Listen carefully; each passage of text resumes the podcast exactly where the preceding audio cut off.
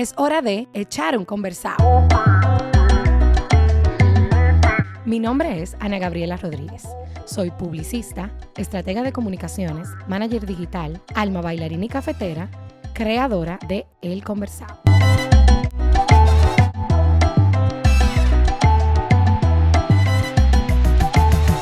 El Conversado es un espacio para hacer lo que más me gusta, hablar y conectar. Un rincón para vibrar con gente que tiene mucho que aportarle al mundo y tal vez no conoces. Aquí los vas a escuchar.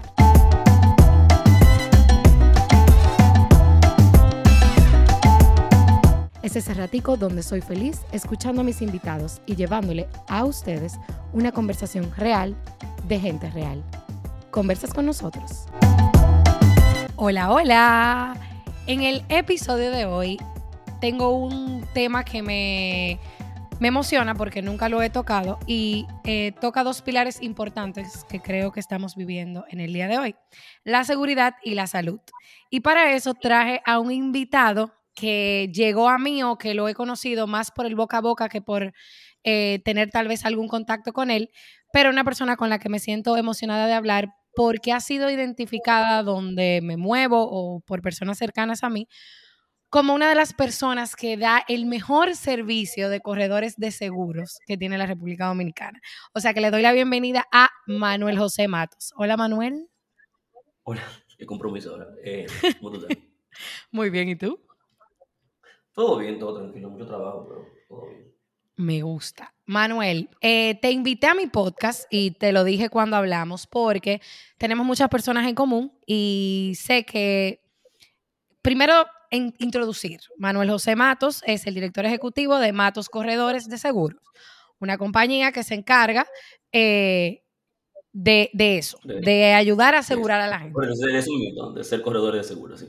Ok, entonces lo primero que te voy, a, eh, te voy a preguntar. Eso es un término que puede sonar que todo el mundo lo conoce, pero nos sorprendería la cantidad de gente que tal vez no sabe la importancia o que conoce eh, lo, lo, valioso de, de, este servicio. Y yo quisiera que tú nos expliques un poquito el propósito de tener una empresa como esta y de por qué la necesidad y lo importante de contar con, con servicios como el que ofrece tu empresa.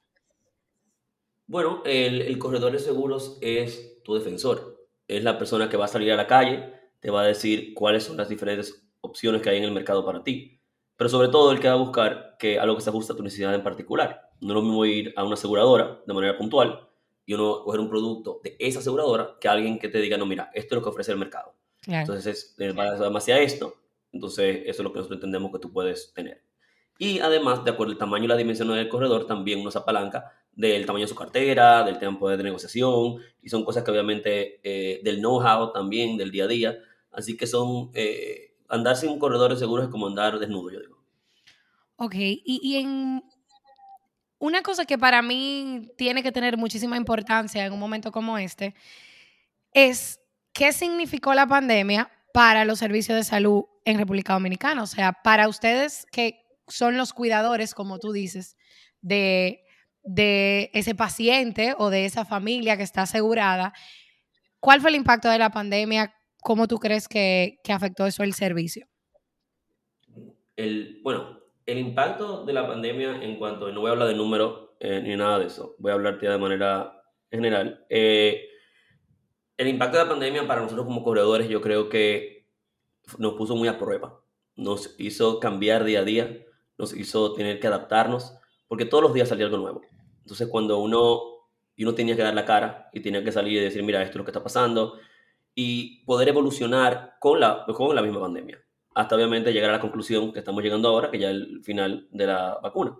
Pero claro. entre una cosa y otra, han pasado muchas cosas. Tenemos que comenzar a pensar que cuando comenzó el tema de esto, esto comenzó en China. La gente decía que esto no venía para acá. Yo no, yo fui yo fui de los que compré la mascarilla en enero. ¿Entiendes? Eh, okay. Así que yo estaba bien preparado. Pero pero también es porque yo soy un poquito jodón con eso. Pero, eh, en fin, lo que, lo que te iba a decir era que eh, nos hizo nosotros poner una prueba y nos hizo nosotros transformarnos, porque teníamos que saber de que no sabíamos con qué realidad nos íbamos a levantar al otro día. No sabíamos qué hora podía llamar un cliente, eh, no, podía, no sabíamos cómo estaba ese cliente, y tampoco sabíamos y conocíamos de la condición de, de, la, de enfermedad en sí, porque todos los días aprendemos algo nuevo. Claro. y más batallar el día a día con los mensajes. Eh, yo puedo decir lo que yo quiera, que yo puedo hablar. Oh, pero claro. Bueno, ok. es un conversado, dale para allá. No, no, está bien, no, por si acaso, porque no quería. Bueno, básicamente saber todos esos disparates que te mandan a uno por, eh, por las redes.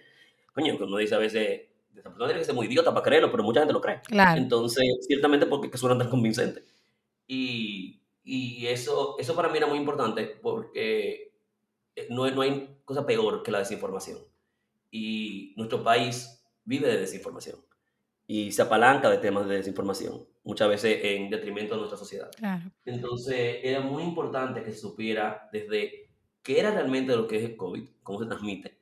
Y nosotros éramos, para nosotros, te hablo ya en tono personal ya de nuestra empresa, cuando empezó esto, que nos sentamos, yo le dije, lo primero que nosotros vamos a hacer es lo siguiente, eh, darle tranquilidad a nuestro equipo de trabajo, lo primero que tenemos que hacer. Porque al final, de nada me sirve yo estar asistiendo personas si mi equipo de trabajo no está eh, tranquilo. Entonces, obviamente, ahí se le habló con el equipo, se le dijo, se le dijo muy claro eh, que nadie se iba a, cancelar, que nadie se iba a suspender para que lo supieran desde el principio, de que si teníamos que cancelar, se cancelaría el señor Mato y bueno, José. Y ya. Pero que en esa parte podían estar tranquilos porque era un tema de mucha incertidumbre. Imagínate, los mensajeros estaban como te llamaba todos los días. Y yo, señores, que no importa, que piensen en su casa, tranquilo.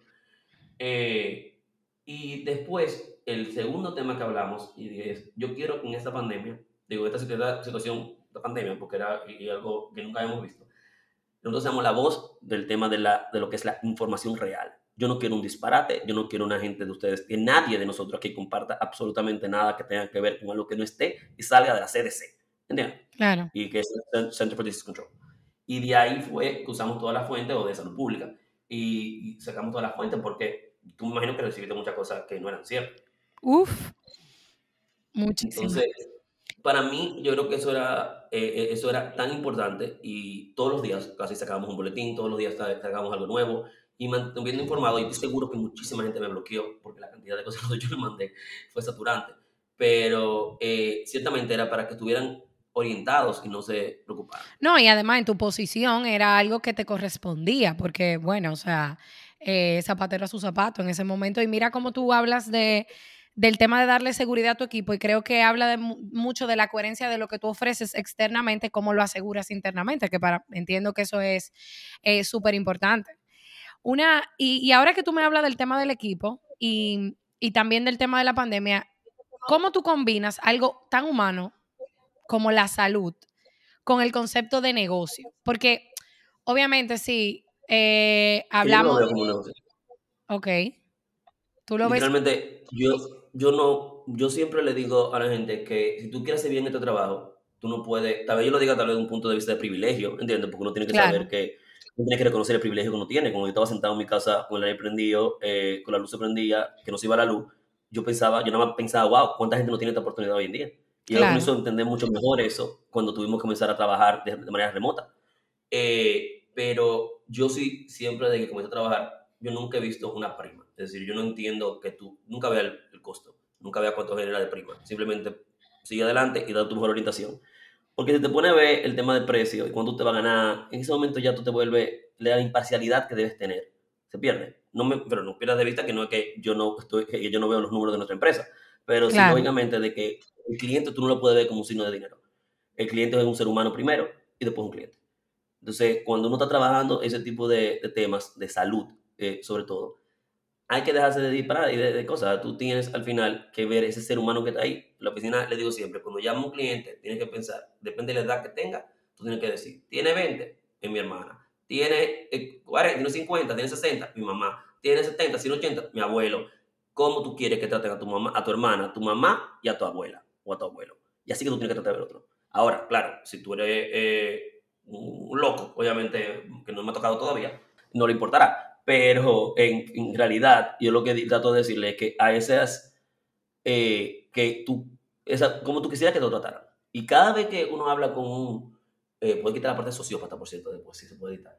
Eh, la, cada vez que uno, si uno piensa de esa manera y uno tiene, y uno analiza así, y cuando una persona te llama y tú le vas a dar una respuesta y tú, tú dices, espérate, ¿y qué yo le voy a decir a esta gente? ¿Cómo yo quisiera que mi mamá se lo dijera? sabiendo como ella. Como yo quisiera que se lo dijeran a mi hermana. No, y, como yo quisiera que se lo dijeran a mi abuelo. ¿Entiendes? No, y yo creo que eso es un tema de, de hacerlo intencional, de servir con intención, porque tú no lo estás haciendo automáticamente. Ahí hay una pausa que tal vez no todo el mundo tiene. Y por ejemplo, yo siempre he dicho que aquí hay una, ¿qué te digo? Hay una oportunidad abismal de mejorar el tema del servicio al cliente porque no siempre está hecho con intención. Eso que tú dices de yo detenerme a decir cómo yo quiero que traten a mi mamá, cómo yo quiero que traten a mi abuela, es un ejercicio que en un huye huye, por ejemplo, de un día, no tal vez cualquiera lo haga, ¿entiendes? Es que llega un momento de que ya, ya el principio es un poquito complicado pero después ya tú lo haces en automático. Y siempre digo que la firma de nosotros tiene eso de, de hablar de la firma porque es donde yo trabajo, pero porque es el sitio donde yo más me siento seguro y que más me gusta eh, en mi oficina, a pesar de que tengo ya hoy cumplo un año que no la piso. Eh, pero sí te digo que llega un momento donde ya eso se vuelve como parte de tu día a día. Ya es lo que te sale. Eh, no te digo que uno no se moleste a veces, que uno no se frustre. Para mí el tema de COVID fue eh, cuando comenzó, yo duré cinco meses intensos que yo no dormía y luego yo me tuve que ir un mes entero para Capcana porque mi cerebro se tostó. Yo estaba trabajando, pero yo necesitaba no oír problemas, como que no sentirme que yo estaba en medio del COVID. Entonces me tuve que ir, porque allá obviamente era, se sentía mucho, era mucha la diferencia, eh, porque todo el mundo tiene su breaking point. Claro. Pero, pero sí, sí te digo que si tú ya lo llevas eso, ya te lo practicas, llega un punto que tú eres, no es así. Y el seguro, para mí, el tema del correctado de seguro está basado eh, no solamente en el tema de servicio, para, para tú poder un buen servicio, está basado para mí en dos pilares, que es la empatía y la solidaridad. Si tú no eres empático, tú no eres solidario, tú no haces nada trabajando en el sector de seguro de salud, mucho menos. ¿Entiendes? Claro. Porque estamos hablando de gente. Y, y, en base a eso, por ejemplo, que, que lo estamos hablando súper local, pero ¿cómo tú compararías, por ejemplo, los servicios locales con los internacionales? O sea, tú, tú tal vez, o sea, ¿cuál sería e, esa diferencia que tú entiendes o a nosotros nos falta? O sea, ¿cómo, cómo tú lo ves? Mira, yo creo que nosotros eh, tenemos una, una, oportunidad de mejora, claro, en el tema de servicio al cliente. Pero eso va mucho también, y mucho también responsabilidad del país y del tema de, a veces, el mismo tema de educación. Eh, pero también nosotros como líderes de empresas eh, tenemos también que apoyar a esas personas a que, vayan, a que vayan creciendo y entender por qué hacemos las cosas. Y si tú te paras y tú no asumes que, te lo digo, tal vez estoy cruzando cosas, pero así que yo lo veo, eh, si tú no asumes, y como te dije anteriormente, tu, eh, tu, privilegio y tú tratas de ocultarlo, como no, ¿a qué hora tú llegaste? Mira, llegaste cinco minutos tarde. Mi hermano, usted lo sabe porque usted vino en carro y usted vino con un chofer y usted vino en aire. Esa persona cogió tres carros públicos para venir para acá arriesgándose en ese momento, sobre todo todavía en tema de COVID. Tú no le puedes preguntar por qué, pero ¿cómo tú le vas a pedir a la gente por ir 10 minutos tarde? Si lo hace siete veces, tú le preguntas, venga, ¿te pasa algo? ¿Entiendes? Hay una situación. Claro. Pero, pero sí, sí, eso es algo que hay que ver. Con esto no te digo que yo soy persona más buena, porque es la que habla más suave, porque si el que me conoce sabe que yo no hablo así, eh, de despacio. Lo estoy haciendo porque estoy hablando contigo. Porque está, en un podcast, está en un podcast. Sí, porque estoy en el podcast, pero yo hablo mucho más rápido. Eh, y, y, obviamente, y, a veces grito un poquito, tengo que confesarlo. Tranquilo, que, que, yo vengo de la misma familia, yo hablo rápido, hablo alto y he tenido que, he tenido que aprender a mm, meditar. Mi primer, mi primer podcast y este, tú lo puedes escuchar y vas a ver una diferencia abismal. O sea, que es parte de... No, no, no, yo estoy remontando mi época de, pues yo estudié cinematografía y teatro primero y me estoy, me estoy remontando esa... esa ok, entonces una cosa. Ahora cuando hablamos del país, ¿cuáles son esos retos que tú entiendes que este, este gobierno, por ejemplo, que es un cambio, tiene para, para lograr en el sector salud? O sea, esos retos importantes que tú entiendes que tenemos que sobrepasar como país. Bueno, yo entiendo que nosotros como país tenemos tanto retos en el ámbito de salud, eh, comenzando con el tema, te voy a ir desglosando algunos puntos. En la parte del, gobierno, yo entiendo que la implementación de la atención primaria es importante, es decir, que tú tengas, que tú no vayas directamente a donde el especialista, ¿entiendes? Que tú puedas ir a un sitio donde tengan esa atención, eh, la redundancia primaria. Eh, yo entiendo que el tema de también de ampliar o tal vez exigir a las aseguradoras que amplíen coberturas para ciertos puntos, como por ejemplo el tema un tema que yo siempre he hablado y que ahora se ha visto mucho en la pandemia es el tema psicológico y psiquiátrico. Pero los seguros tienen que cubrirte un internamiento psiquiátrico. Es una condición como cualquier otra. el seguro debe cubrirte el tema de las, eh, de las pastillas, eh, necesitas medicamentos por una condición psiquiátrica, porque también es una condición como cualquier otra. Y no, no, podemos vivir del tabú de que dirán, de que harán, ¿entiendes? Tenemos que valer, vivir la realidad que estamos. Ahora lo estamos entendiendo mucho más por la situación de la pandemia que va a provocar, que ha provocado que mucha gente necesita ayuda psicológica eh, y o psiquiátrica. Pero es algo que para mí está, la salud mental es algo tan importante que nosotros lo dejamos, lo vemos como que no, como que no se habla. Y ahora estamos, yo que hay que ponerlo el tapete. Es que yo creo que, por ejemplo, es un tema de cultura, que yo creo que, que poco a poco ha ido evolucionando. No te estoy diciendo que estamos donde debemos de estar, pero eh, yo creo que aquí el cuidarse la salud mental nace de una necesidad, no de una prevención. No sé si me doy a entender. Es como. Sí, claro que O sea, yo voy porque tengo que ir. problema y tú vas. No es que yo voy a ir para no tener problemas. Exactamente, exactamente. Sí, en la oficina incluso nosotros pusimos, yo me acuerdo, eh, cuando estábamos ahora lo vamos a poner digital, lo vamos a poner, perdón, eh, virtual. Nosotros teníamos un psicólogo que iba a la oficina dos veces al mes. ¿Por qué? Porque, muy, oye, tú, yo, podría ir al psiquiatra y al psicólogo porque yo tengo, eh, o al psicólogo porque yo tengo, yo puedo salir de mi oficina cuando yo quiera. Pero una gente que te trabaja de 8 de la mañana a 5 de la tarde, tenga que, no tenga carro, tenga que coger carro público, llega a su casa cansado, a hacer comida, a traer de cosas, a bregar con la tarea de los muchachitos, a esto. ¿En qué tiempo tú crees que se te vaya un psicólogo? Pero probablemente lo necesita. Entonces uno como empresa también tiene que pensar en su gente. Claro. Y cómo comienza la casa. No, y ahí, y ahí se, activa la empatía, porque cómo me pongo a analizar todas las herramientas que necesita mi equipo, tal vez, eh, es un tema, vuelvo y te digo, de un ejercicio intencional. Y eso tal vez te lo da el tú tener como propósito o como pasión, que incluso creo que es algo que te identifica, o sea, tener como pasión servir, que es algo que creo que para ti es muy importante. a mí me, a mí me encanta, de verdad. Yo no lo digo Orlando. Yo vivo para servir. Me fascina, sobre todo la parte personal, poder ayudar a la gente y saber que en mi vida yo estoy contribuyendo en algo. Y yo he hablado de esto mucho con psicólogos y cosas, y yo creo que también es como de una manera a veces de uno sentirse relevante. Eh, es un tema hasta algo un poco, yo lo veo hasta un poco egoísta. Que una gente cree, obviamente lo ve como algo, ay, mira, esta persona es tan buena, no, pero tal vez yo tal vez internamente yo lo que estoy también supliendo la necesidad que yo siento de ser como que de aportar al mundo a consecuencia del privilegio que me ha dado. Y, y una cosa, o sea, por ejemplo, esa claridad que tú tienes, o sea, esa, porque creo que eh, es, como pisas bien la tierra y tienes una claridad desde una posición de privilegio. ¿De dónde viene esa claridad? O sea, me imagino que tú tienes toda una experiencia, pero ¿de dónde tú entiendes que viene entender que tú estás en una posición de privilegio y como quiera ponerte en posiciones de, de, las, de, los, de las personas que no tienen ese privilegio. Bueno, obviamente yo tengo que comenzar hablando de que tengo que explicar, yo no era así antes, ¿entiendes? Yo, no, yo era bien malcriado. Okay. Todavía soy de vez eh, pero era muy prepotente, muy prepotente. Eh, sobre todo porque soy chiquito, entonces entendía que el tema prepotente yo era... pero, y peleón, pero todavía sigo siendo peleón, yo no puedo decir que no. Ok. Ahorita me comentan en el podcast y que le bien peleón. Ajá, ese, ese, es hablador.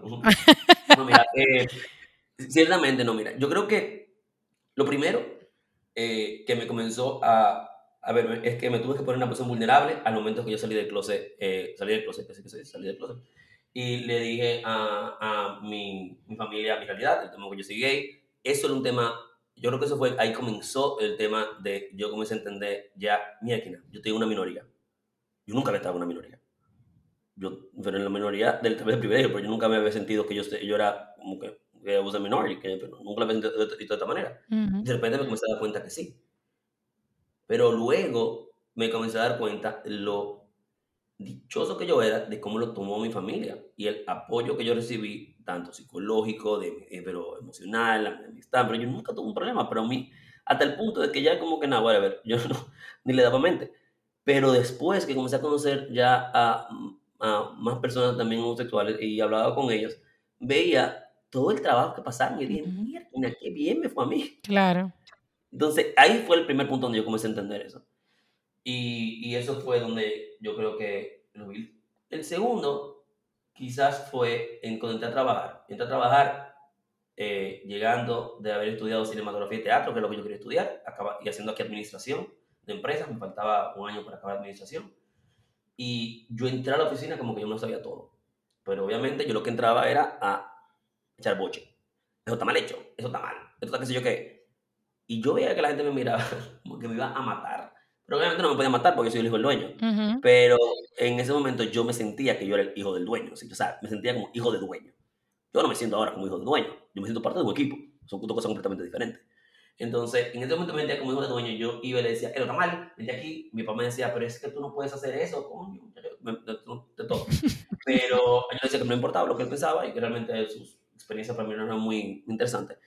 Que obviamente no me estoy comiendo mis palabras. Claro. Eh, pero, porque estoy trabajando sobre su legado. Pero ciertamente eso yo no lo no le daba eh, que, que pensar que si el otro llegó tarde, ¿por qué tú llegaste tarde? ¿Por qué tú qué? Hasta que un día, una persona que tú tienes que tal vez tú conozcas, se llama Laura Arias. Sí, claro. Como no, hermana. Laurita. Ah, Laura estaba conmigo y había entrado, la habían asignado como gerente. Y estaba, me acuerdo yo, bajando la escalera de mi oficina y yo le dije una vaina, de, de ma- en mal tono. Y ella me miró y sobre y me dijo, oye, yo no estoy aquí para contarte cosas. Eh, para que lo sepa, ¿eh? Y ese momento en mi vida, yo le pedí disculpas y fue la primera vez que yo comencé a pedir disculpas. Yo me di cuenta que yo no pedía perdón. Que yo no le pedía perdón a nadie. Yo simplemente hacía lo que yo quisiera. Y el tema de tú poder reconocer tus errores y tú poder pedir disculpas es súper importante. Porque Claro. que no te lo puedes crecer como persona. Y, y ese día yo me fui, y decía, ¿cómo esta muchacha me habló de esa manera? Pero ella está loca, yo no sé quién yo soy. Y después dije, ¿y quién soy yo? Y comencé a analizar, ¿quién soy yo? ¿Entiendes? Pero ¿por qué yo soy diferente? No, yo no soy diferente. Al revés. ¿Entiendes? Yo creo que ella lo que me hizo fue reflexionar y entender de que yo tenía que poner los pies sobre la tierra. Y fue ha sido un proceso muy largo, todavía, todavía seguiré evolucionando, todavía seguiré creciendo, pero comparado a Manuel José de los 22 años, que empezó a trabajar, a el de ahora que cumple 34, eh, te puedo decir que es una persona completamente diferente. Y ya el, el tema quizás, ya más adelante, como tú vas cogiendo roles un poquito más, eh, eh, como más protagónicos, quizás sería la palabra, en la organización, y tú comienzas a, vivir- a ver tantas cosas y, y, y, y oír tantos problemas, porque finalmente, lo que tú escuchas problemas. A mí, yo siempre he dicho que, tan, más que servir, yo creo que me gusta resolver, resolver problemas. Eh, pero cuando tú comienzas a ver tantas cosas que están pasando en el mundo, tú dices, wow, qué dichoso yo soy. Qué privilegio yo tengo que mis padres se bajaron, que son gente honesta. Qué privilegio yo tengo que eh, tuve siempre rodeado de personas que, que nos apoyaron. Qué privilegio yo tengo de tener a, a mi Abraham, que fue uno de, una de las personas que yo más respeto y quiero y que más ha apoyado a mi, apoyó a mi crecimiento desde que le dijo a mami que me cambiara un colegio para aprender inglés. Que si no lo hubiese hecho, me hubiese jodido, porque yo soy malísimo para los idiomas. Yo cogí dos años francés, yo no sé hablar absolutamente nada. Pero todo eso, cuando tú comienzas a analizarlo y hacer una lista, tú dices, yo no me puedo quejar. Yo me quejo de vez en cuando, cada rato, pero ya no de la misma manera quizá. Y, y cuando a alguien en la oficina le pasa algo, ya yo puedo molestarme, porque yo sí me molesto. Pero si me equivoco, hay que pedir perdón. Y si pide perdón, no lo puedes hacer en privado. Si, lo, si le hablaste a una gente mal delante de las personas, discúlpate delante de las personas que le, le hiciste quedar mal. Porque Mira. es muy fácil vocear a una gente, decirle otra vaina, y luego después que te la comiste, después decirle, ven acá, mira, perdón, que te hablé así, Claro, no sé qué, claro. Claro, no, no. Usted pide perdón ante todo el mundo que vio lo que usted hizo. Claro. No, y además eh, no, es una, no es hacer para pedir perdón como un mecanismo de, de repetitivo. Ah, Eh, no, tampoco que tú puedes estar disculpándote todos los días. Y, y te agradezco que compartas todos los puntos que compartiste. Creo que es muy valiente cuando la gente realmente admite su crecimiento desde una zona de transparencia, porque creo que no es fácil eh, lo que hiciste en ese momento y lo admiro y lo respeto a todo el que en algún momento ha tenido que dar ese paso, tal vez en una sociedad o en un, o en un entorno donde no necesariamente se sabe cuál va a ser el resultado. Y como tú dijiste, hay gente que no le va tan bien. Claro. Yo me acuerdo que hablando del privilegio, incluso leí un- una publicación de tu hermana, que no, nunca... Ah, bueno, eso era lo que, casualmente, antes de eso decir, y por último, y realmente es, la persona que me hizo entender el tema de privilegio fue mi hermana. ¿Entiendes? Eh, Rosina Amelia, eh, cuando haciendo su PhD, Ajá. ella lo hizo en base a el tema de los niños y adolescentes.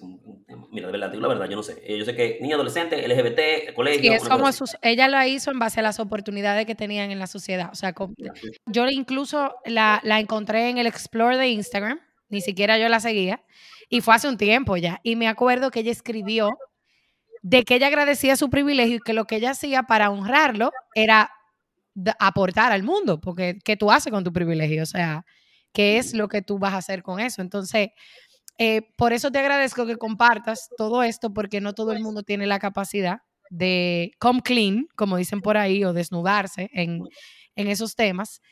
Y realmente eso es de valientes, porque no todo el mundo da ese paso. Hay gente que se pasa la vida entera en una esquina y ni siquiera aprende, o sea, se cree que la vida es simplemente lo que es y ya.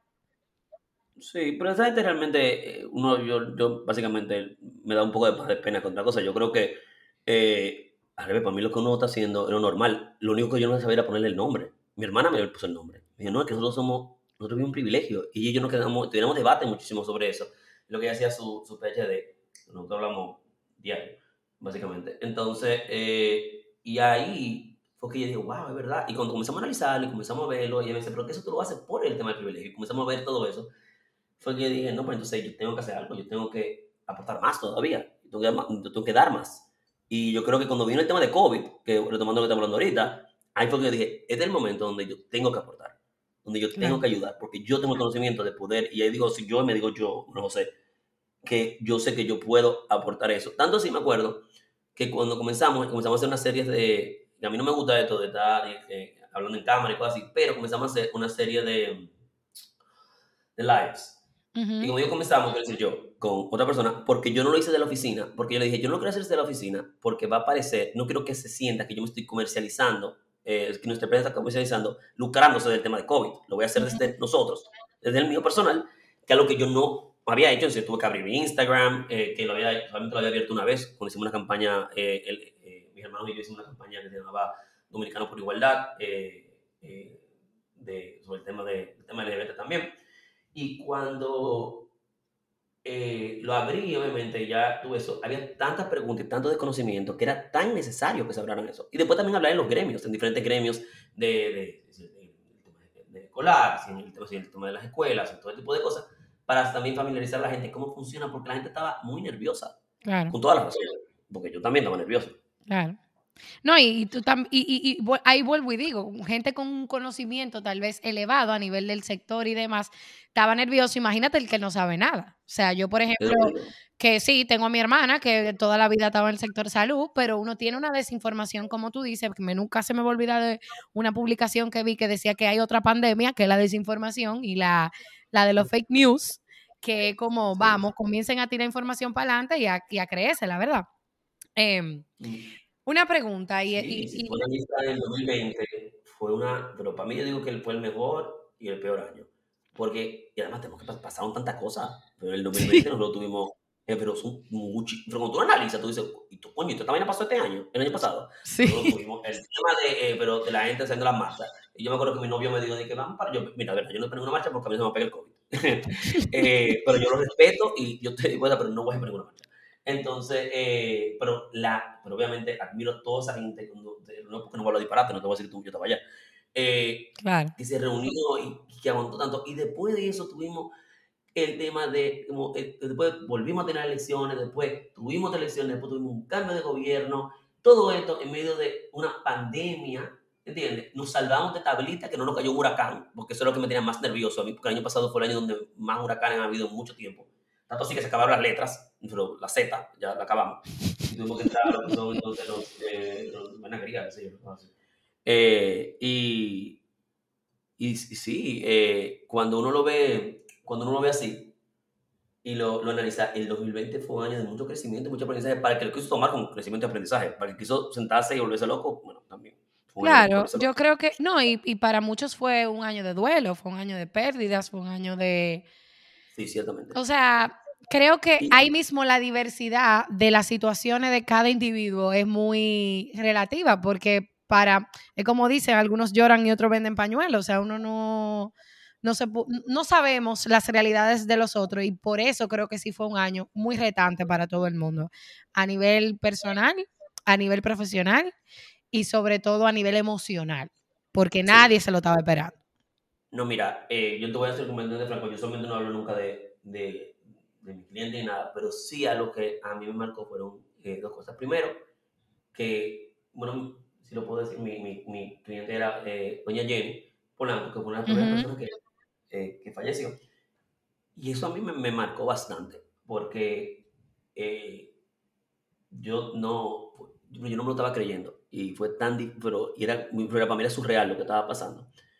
La gente con la que uno hablaba y uno tenía cosas, y que de repente se fue con una- un tema de que tú no sabías de por qué. Y eso fue para mí devastador. eh, eso. Pero obviamente yo tenía que seguir cogiendo el teléfono, porque obviamente, y seguir apoyando a las personas. Porque no fue, fue verdad, me siento mal, pero yo tengo que seguir trabajando. Y después falleció, a, a poco tiempo después falleció un miembro de nuestro equipo, ¿entiendes? Eh, de una de las nuestras sucursales, que también fue horrible. Eh, entonces, pero teníamos que seguir, o sea, al momento, en medio de grito medio de lágrimas, había que coger el teléfono y decirle, no, no, coge para allá, coge para acá. Porque la primera cosa que hice, eh, cuando yo llegué, yo me mudé a casa de mis padres, porque yo sabía que yo no, iba, yo no iba a poder estar solo en mi casa, y yo camino mucho cuando estoy hablando por teléfono, y mi casa en ese momento no era tan grande, y yo no podía tener esa vaina. Entonces yo me mudé a casa de mi mamá y papá, que es grande, y daba toda la vuelta a vida por haber. Duré como seis meses sin ver novio. Entonces, cuando, digo, seis meses no, seis semanas. Sí, pues si tú me dices seis meses, yo te iba a decir, semanas. Eh, un aniversario y todo distanciado. Pero el tema está en que en lo que uno estaba ahí dando vuelta y viendo toda la cosa de, de cómo estaban pasando, eh, ese- esa ansiedad y, ese, y, y esa incertidumbre que uno tenía era fatal. Pero tú tenías, como te digo, que coger el teléfono y seguir resolviendo. Y una de las cosas que hicimos fue, me hizo porque yo me acuerdo que me mudé a casa de mami, le quité, le- yo- el comedor lo perdieron, pues yo lo cerré y dije, esto es mío, yo me voy a sentar aquí a trabajar. Eh, y lo primero que comenzaste fue llamar a todas las clínicas. Yo me acuerdo que llamaba a las clínicas y le decía, eh, yo, yo todavía tengo ya esa plantilla hecha. Saludos, ¿qué tal? Eh, mi nombre es José Matos. eh, yo quiero saber cuántas camas ustedes tienen disponibles para COVID. Y había clínicas que me decían, ay, no, no, no, ninguna de estas no va a llegar aquí. Yo decía, señor, claro que va a llegar para acá. Yo comenzaba a pelear con los médicos. Y fue un año, entonces, entonces a, partir de eso, por eso yo tenía también las relaciones con todo, como con, yo tenía los teléfonos de todos los doctores, porque yo lo hice antes de, dije, esta gente más nunca me van a, me van a coger el teléfono. Yo tengo que hacer una relación con ellos ahora Claro. pero eh, porque son las personas que van a estar liderando esto. Y tanta gente, tantos soldados que están en la calle y han hecho tanto por esto, y una vez ni, uno se pone, no se pone tal vez a analizarlo. Y una gente que yo le tengo, le tuve tanto aprecio y para mí fue tan triste, a pesar de que no falleció de COVID, fue la doctora Carolina de la Cruz. La doctora Carolina fue una de las primeras gente que me cogió el teléfono y siempre me contestaba cuando ella podía. Ella era la encargada del tema del COVID de Sedimat.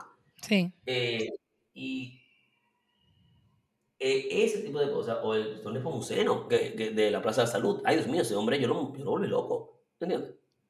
Y ahora, por ejemplo, en la, eh, en, la de clínica Abreu entera, que mi abuelo, cuando mi abuelo le dio COVID, que yo básicamente la volteé, eh, pero sin ellos, sin ellos mi abuelo se hubiese, hubiese fallecido. Pero y, más gente que ahora tal vez se me olviden, pero que aportaron y dieron, gente, pero la- los laboratorios, señores, ustedes saben la cantidad de gente, la gente se molestaba. de yo creo, yo le decía yo creo que el ringtone del 2020 debe ser el, la musiquita de espera de, de- de referencia. De referencia. Debería ser ese theme song del 2020 para mí. La musiquita de espera, ni me acuerdo ya cómo. Ellos lo cambiaron después, incluso, yo creo. Pero los laboratorios, señores, ¿sabes lo que abandeaste de una situación como, sobre todo, me quito el sombrero con referencia, que fueron, y no, por cierto, no es cliente mío, nada por el estilo, eh, fueron, bueno, la gente después se quejaba de que hay que durar muchísimo haciendo un tema, y yo, ponte tú a coger no sé cuántas mil llamadas. ¿Tú sabes No, mira, eso yo- Eso yo sí creo y es importante concientizar al consumidor o al cliente y yo te lo digo por mí, o sea, yo siempre trato de, y es algo que le digo a todos mis allegados, o sea, yo siempre digo, el que está brindando un servicio y sabemos que está saturado, tal, oye, está haciendo lo mejor que puede, vamos, vamos a, de una manera u otra, tratar de nosotros también ayudar y tener paciencia, porque debe ser abrumador de una manera, o sea, yo no quisiera, yo no, a mí no me hubiera gustado estar ahí cuando, uh, eh, eh, en referencia, ser empleado de referencia en tiempo de la pandemia. No, a mí no. Yo no, no, no, pero yo te digo la verdad. Cuando yo, eh, la gente, yo y la gente estaban en la misma casa, entonces yo decía, ah, porque el problema es que la primera, por primera vez en la vida, mucha gente tuvo que hacer fila, que hay gente que no hacía fila. Claro, claro. Entonces eso a la gente le molestaba. Eh, y cuando tú tienes que esperar y tipo cosas, y yo sé obviamente que era, era esa- claro que era súper estresante, pero ahí volvemos al mismo tema de la empatía. Tú también tienes que ser empático con tus proveedores, tú tienes que ser empático con la persona que está dando un servicio. Tú tienes que saber que igual que, para, igual que a ti, eso también le cogió de sorpresa a ellos. Nadie estaba prepara- esperando esto. ¿Entiendes? Claro. El tema de la PCR comenzó, yo me acuerdo, si era el código de la PCR no estaba creado en las aseguradoras. Eso no existía.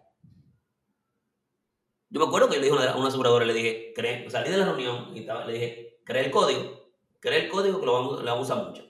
Y se rieron, le dije, crean el código. Efectivamente, le hemos dado mucho uso al código.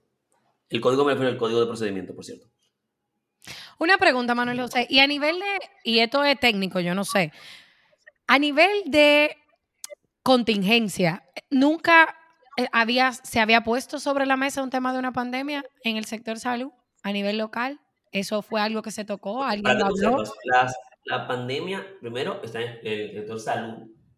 Desde que tú declaras pandemia, la pandemia es responsabilidad del Estado. Los seguros deben dejar, los seguros cesan.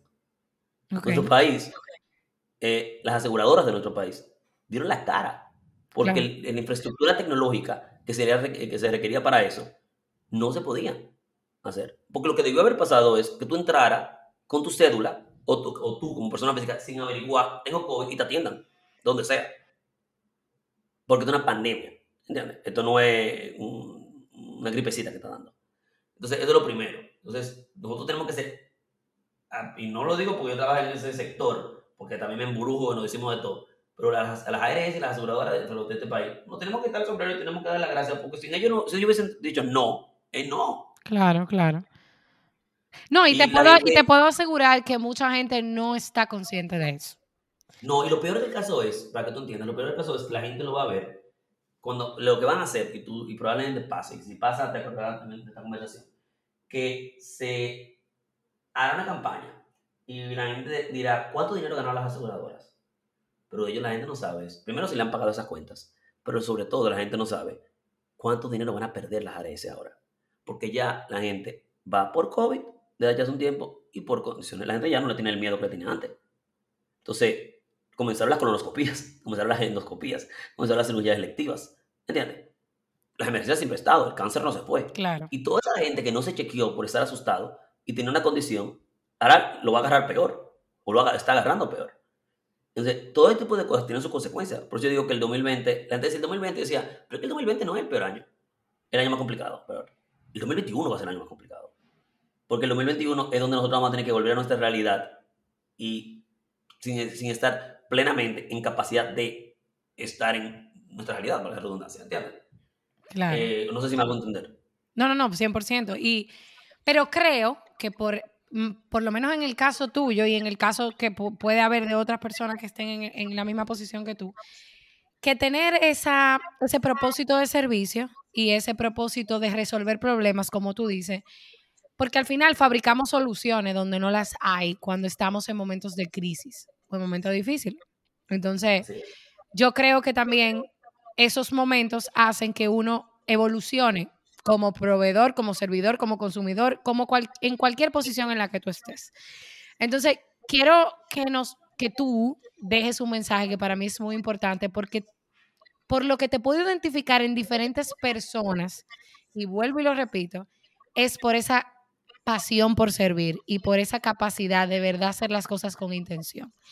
Para todo el que trabaja en servicio al cliente y para todo el que recibe servicio y que tiene que vivir estos procesos, ¿cuál es tu recomendación? ¿Cuáles son las cosas que tú entiendes que no se le pueden olvidar a las personas de nuestra conversación y el mensaje con que tú quieres que se queden de Manuel José? Es una cosa, y suena ridículo porque lo he oído tantas veces, Trata a la persona como tú quisieras que te tratasen a ti. Y ya, tan simple.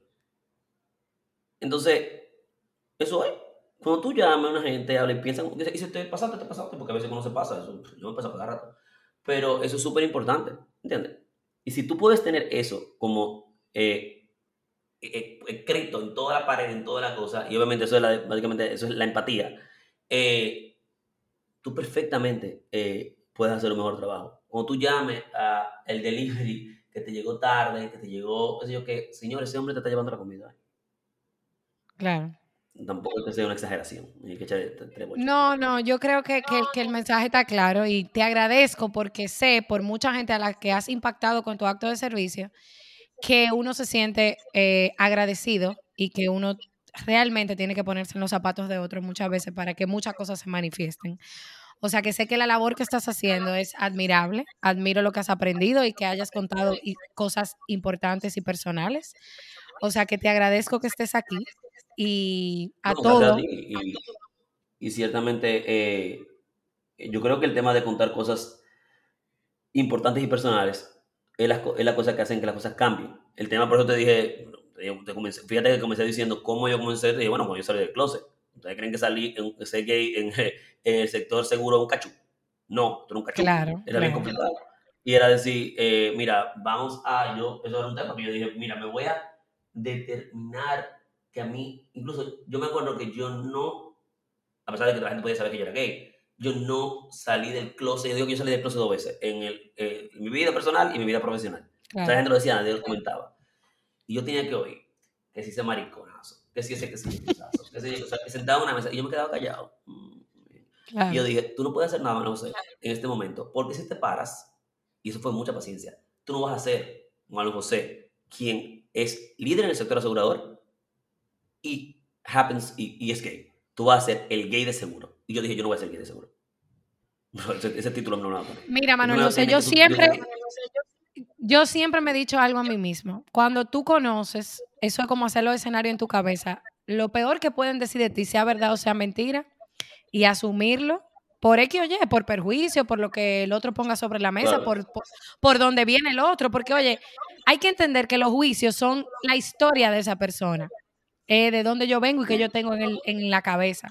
Y, claro, y se le respetan, o sea, el que, el que quiere que le, o sea, si yo quiero que tú me respetes, que yo soy así, yo te voy a respetar que tú seas así hasta que yo ponga mi límite. Ahí está el tema, por eso para mí es tan importante, porque yo dije, yo quiero causar un impacto en este gremio, pero yo no lo puedo causar ahora, yo soy muy joven todavía, la gente no, pero todavía, si yo comienzo ahora va a ser, mira, el carajito de 22 años que ahora está haciendo un chiquicho porque es típico, ¿entiendes? Es lo que me va a pasar.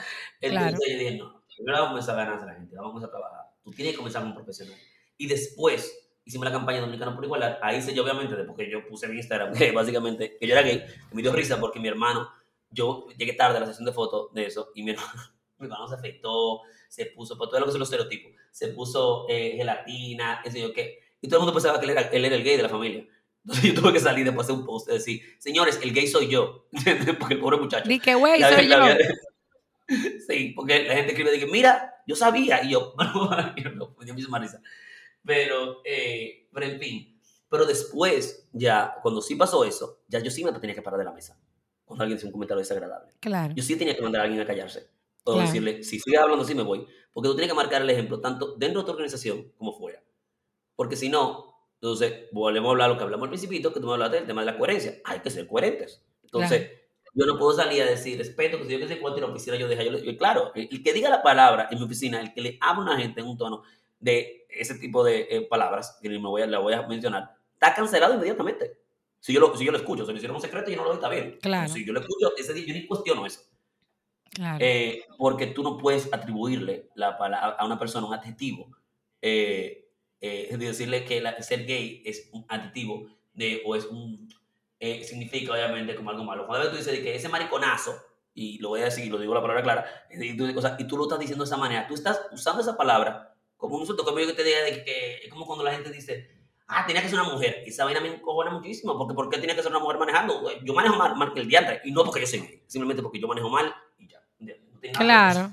Las generalidades, y es un tema de la facilidad con que la gente ha aprendido a, incluso hacer esos juicios de valor sin estar consciente de que tú lo estás haciendo. Y nos pasa todo. Yo a veces he dicho cosas que yo la pienso y yo digo, pero ¿y qué fue eso que yo dije? O sea, en serio yo lo pensé.